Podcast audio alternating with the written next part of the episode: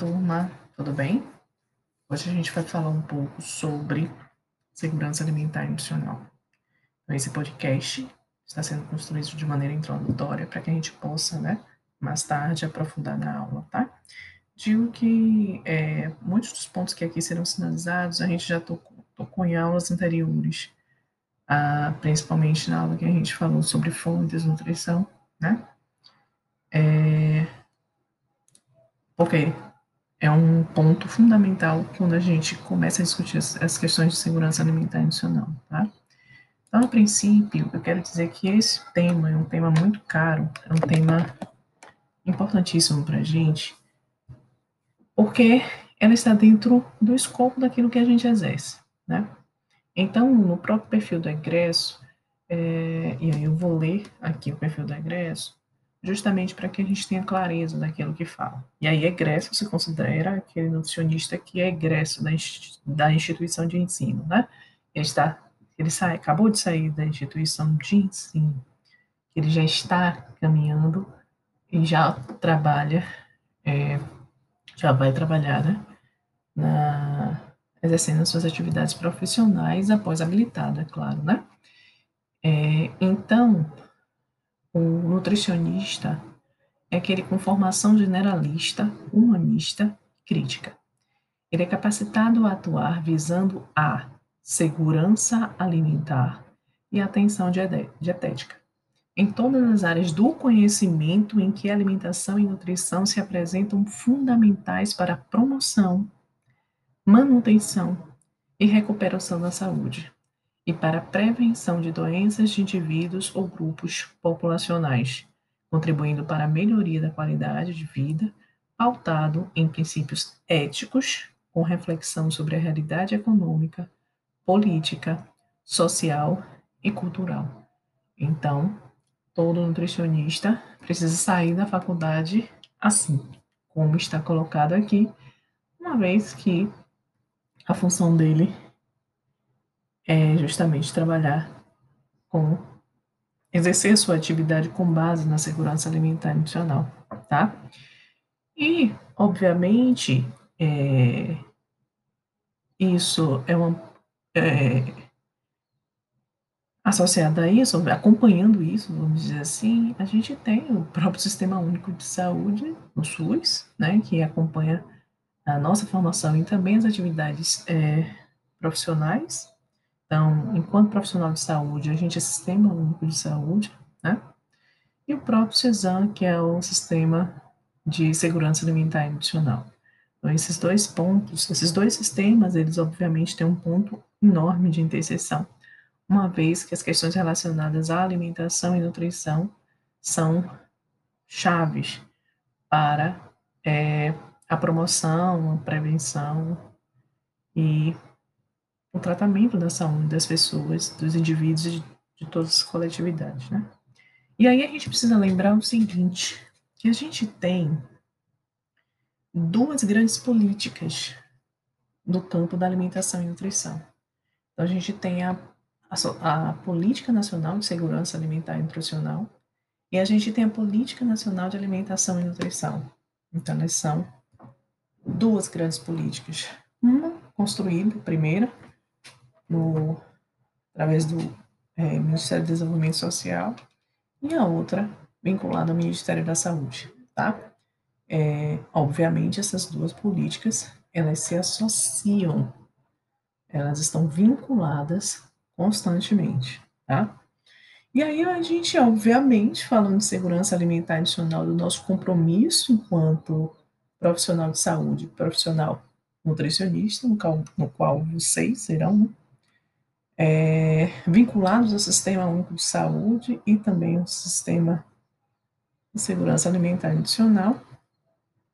Aí a gente precisa falar um pouquinho de um outro conceito que é essencial para o desempenho dessa atividade, uma vez que a gente se compromete com ele.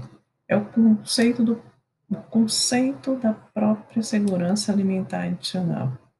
Ele está no terceiro artigo da Lei Orgânica de Segurança Alimentar Adicional e diz: a segurança alimentar e nutricional é a realização do direito de todos ao acesso, regular e permanente, alimentos de qualidade em quantidade suficiente, sem comprometer o acesso a outras necessidades essenciais, tendo como base práticas alimentares promotoras de saúde que respeitem a diversidade cultural e que sejam ambiental, cultural, econômica e socialmente sustentável. Então, esse é um conceito é, é um pouco complexo, vamos dizer assim, né? Mas é um conceito que, de fato, ele abrange tudo que é necessário né, a gente compreender para, para falar, né, para é, exercer a nossa atividade com base naquilo que é, ele pede. Então, se vocês pararem para discutir, a gente está falando aqui em direito humano, a gente está falando de direitos, é, direito de vida, direito de se alimentar. A gente fala do direito, direito humano à alimentação adequada, né? mas a gente fala também de, de outros direitos humanos essenciais. A gente fala aqui da diversidade cultural e, e, e sustentabilidade ambiental, cultural, econômica social, e socialmente e social, né? Então, é, ao mesmo tempo que a gente também fala sobre quantidade e suficiente e qualidade, tudo isso de forma permanente, claro, porque a gente se alimenta permanentemente. A gente é uma necessidade básica, portanto, a gente precisa se alimentar é, todos os dias, né? Então, é, considerando tal conceito, e a gente precisa entender, inclusive, que ele não nasceu de uma hora para outra, né? A gente já falou um pouco aqui sobre a história das políticas públicas no âmbito da nutrição, e a gente meio que já tratou um pouco dessa história e percebeu como a área da alimentação e nutrição está vinculada a essa questão é, do surgimento, do combate à fome e do surgimento de conceitos né, novos da segurança alimentar adicional. Então, obviamente, a gente não pode esquecer de Josué de Castro, né, que lá pelos anos 1930, 1940, denunciou a subnutrição. E aí a gente começou a entender o conceito de segurança já nos, nos anos 40, é, com, é, voltado né, ao estoque de alimentos de qualidade e atrelado a, a, ao conceito de soberania, soberania nacional, a capacidade que uh, os países têm de é, gerir né, a sua própria produção e alimentar o seu próprio povo.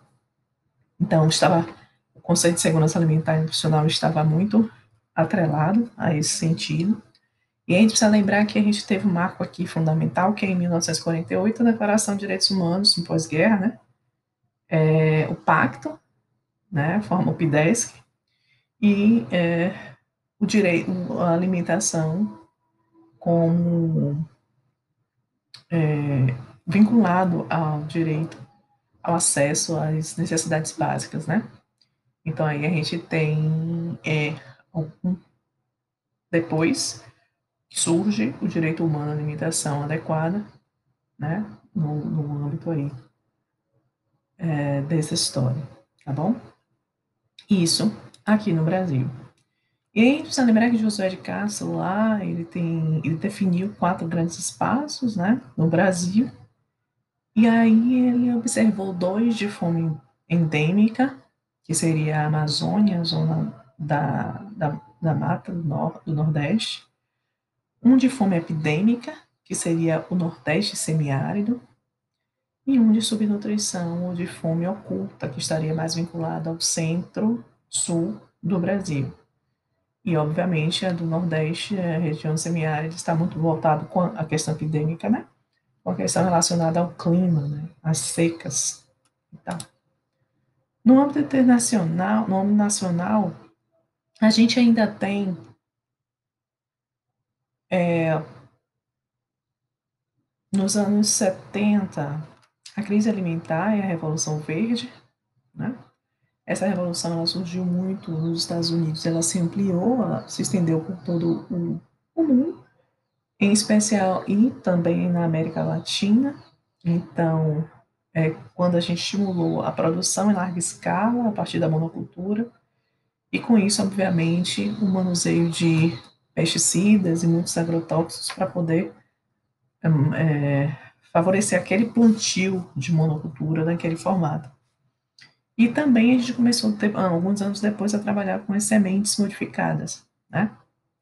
Então, a ideia era que a gente ofertasse cada vez mais alimentos, tá?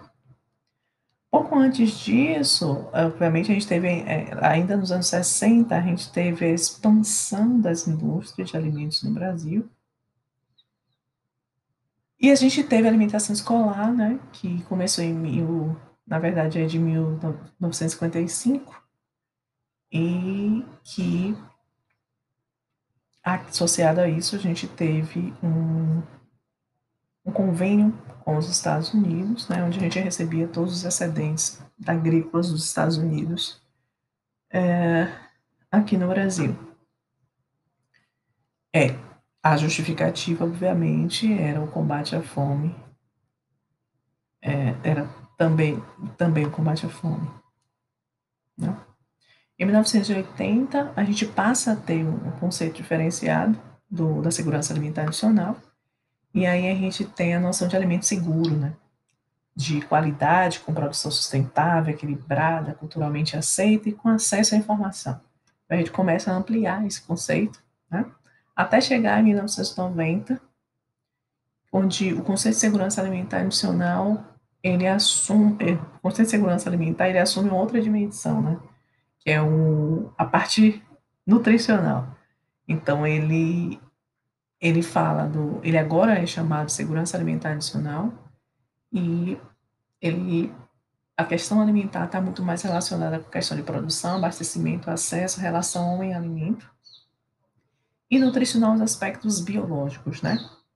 Então a ideia de quantidade e qualidade necessária está muito vinculada a essa questão, a necessidade individual adequada para cada indivíduo e coletividade. E aí a gente está falando de alimentação saudável e adequada. Então, a ideia de alimentação saudável e adequada, ela passa então a permear esse contexto, né, da, da segurança alimentar nacional. Então, gente, é isso, tá? É, vou, vou gravar um screencast para vocês já já, para a gente continuar com a nossa discussão. E na sala, a gente discute de uma maneira mais aprofundada. Então, tenha um excelente estudo. Tchau.